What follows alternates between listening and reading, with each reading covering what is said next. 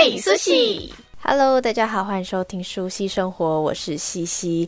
本周的内容会比较短哦，因为在这周三，九月十五号，在 KK Now 的 App 上面会有一个舒希生活的 Live Podcast，所以就是大家有兴趣听星座相关的内容的话，都可以到 KK Now 里面跟我们一起聊天。那这周呢，我们邀请了三位大来宾要来进行我们的 Live Podcast。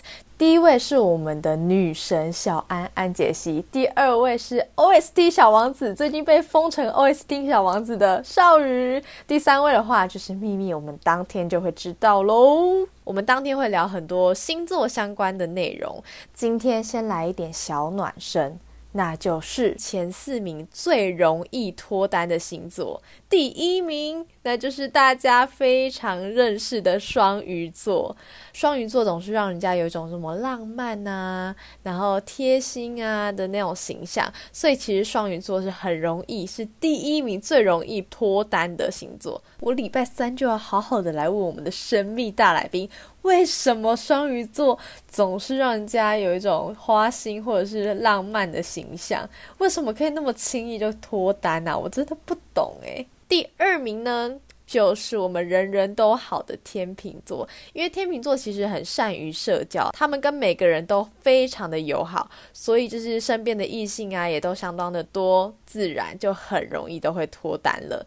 第三名是喜欢到处拈花惹草的双子座，大家都觉得双子座是很喜欢刺激跟新鲜感的，所以他就会动不动、时不时就会去认识新朋友啊，然后呃主动的跟别人搭讪啊之类的，所以他们就很容易可以脱单了。再来的话是第四名，第四名就是乐观开朗、随心所欲的射手座。大家都说射手座很花心，都不输给双子座。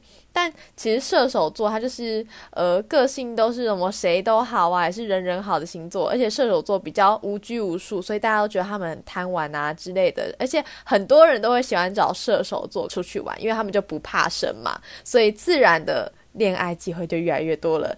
想知道其他星座方面的恋爱资讯，请锁定九月十五号晚上八点的 KK 闹名人闹在家。拜拜。